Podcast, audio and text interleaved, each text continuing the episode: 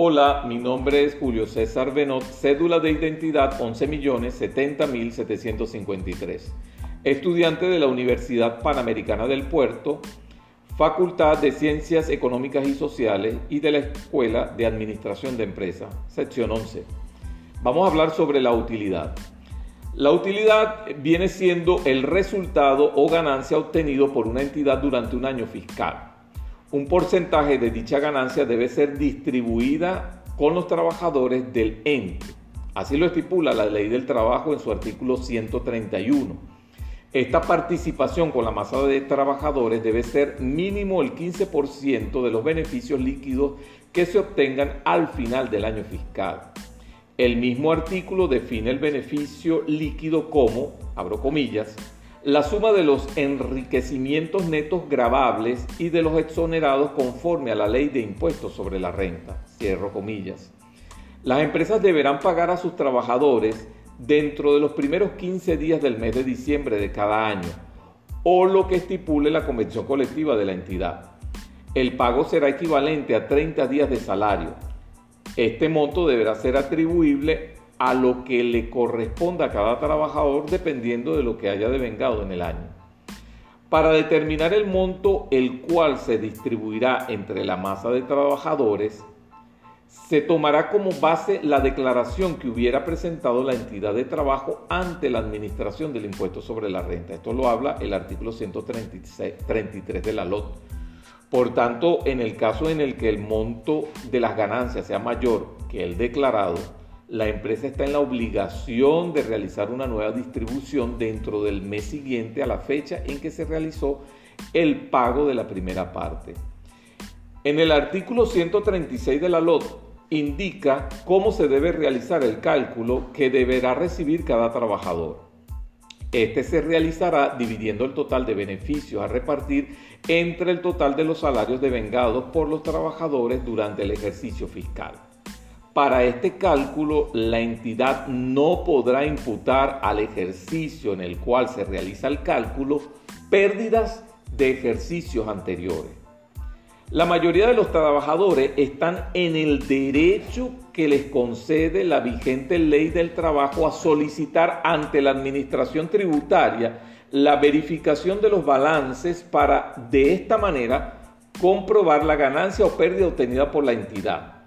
Por otro lado, la administración tributaria está en la obligación de presentar dicha información en un lapso no mayor a seis meses. Las entidades cuya finalidad sea sin fines de lucro no están en la obligación del pago de la participación de los beneficios, pero deberán otorgar a sus trabajadores una bonificación de fin de año equivalente a por lo menos 30 días de salario. Esto ha sido todo, espero que les haya gustado.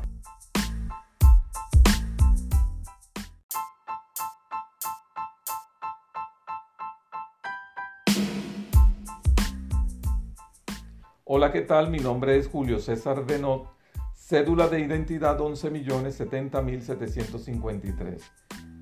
Soy estudiante de la Universidad Panamericana del Puerto Facultad de Ciencias Económicas y Sociales de la Escuela de Administración de Empresa de la sección 11 y la asignatura es Cálculo Financiero 1.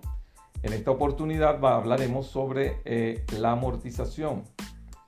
La amortización es la distribución sistemática del importe depreciable de un activo intangible durante los años de su vida útil.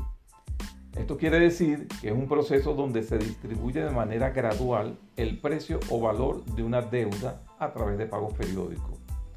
La vida útil viene siendo el periodo durante el cual se espera utilizar el activo por parte de la entidad o el número de unidades de producción o similares que se espera obtener del mismo producto por parte de la entidad.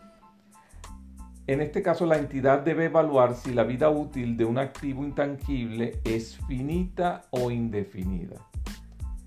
Por ejemplo, si es finita, la entidad evaluará la duración o el número de unidades productivas u otras similares que constituyan su vida útil.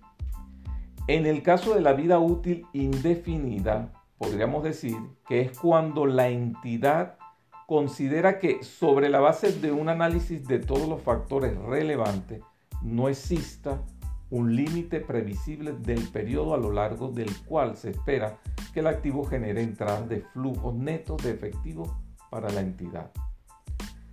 Ahora, los factores, ¿cuáles son los, factores que influyen para determinar la vida útil? Pues, pues, debemos considerar la utilización esperada de este producto, de este activo, los ciclos típicos de vida del producto, la obsolescencia, la estabilidad de la industria, el mantenimiento, límites legales, dependencia de la vida útil de otro activo, son los, factores que se deben considerar. Ahora, para hacer los cálculos de la amortización existen tres métodos. El de línea recta, depreciación decreciente y el de unidades de producción. El más utilizado es el de línea recta. Bueno, esto ha sido todo, espero que le haya gustado. Muchísimas gracias.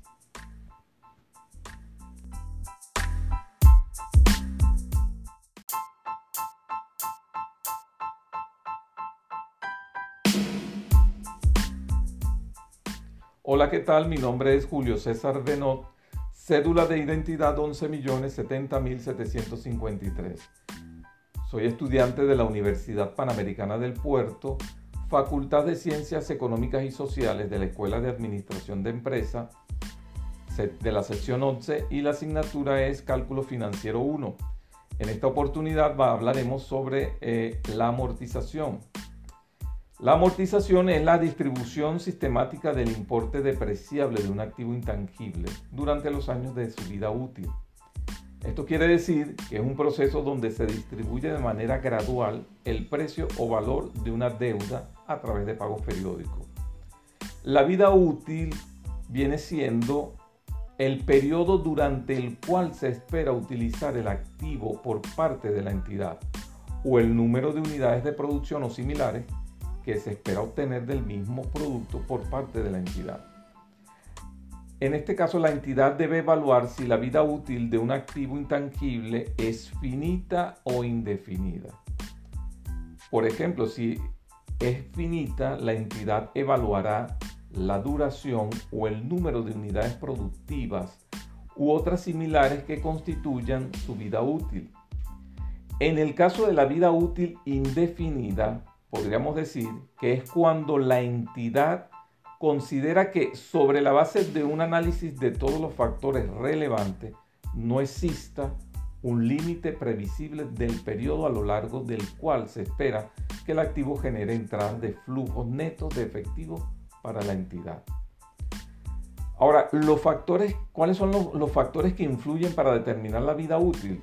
Pues, debemos considerar la utilización esperada de este producto, de este activo, los ciclos típicos de vida del producto, la obsolescencia, la estabilidad de la industria, el mantenimiento, límites legales, dependencia de la vida útil de otro activo, son los, factores que se deben considerar. Ahora, para hacer los cálculos de la amortización existen tres métodos. El de línea recta, depreciación decreciente y el de unidades de producción. El más utilizado es el de línea recta. Bueno, esto ha sido todo, espero que le haya gustado. Muchísimas gracias.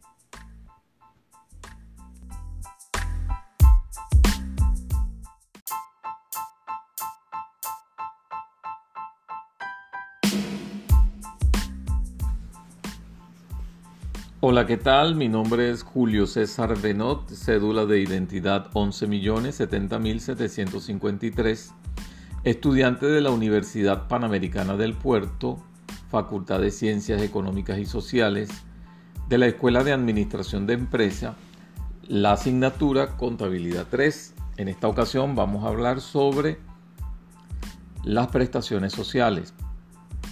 Las prestaciones sociales son un derecho estipulado en la Ley Orgánica del Trabajo del Trabajador y la Trabajadora con la finalidad de garantizar la intangibilidad y la progresividad de los derechos laborales de todos los trabajadores y que de esta manera puedan estar amparados económicamente en caso del cese de la relación laboral.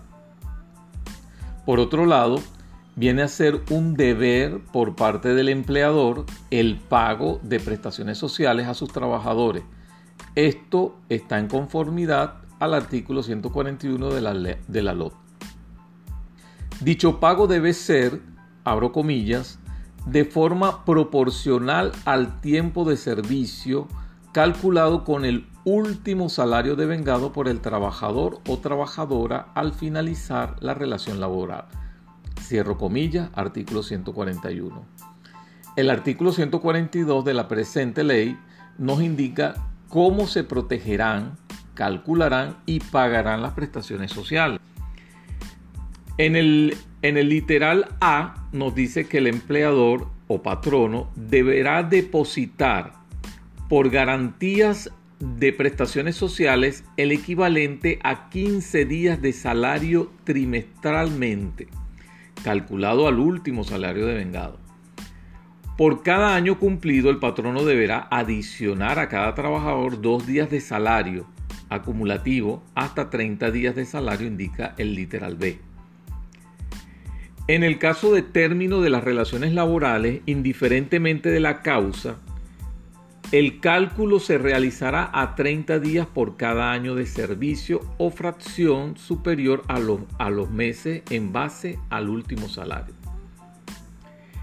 En los casos que la relación laboral termine antes del cumplimiento de los tres primeros meses, se le cancelará lo equivalente a cinco días de salario por mes trabajado o fracción.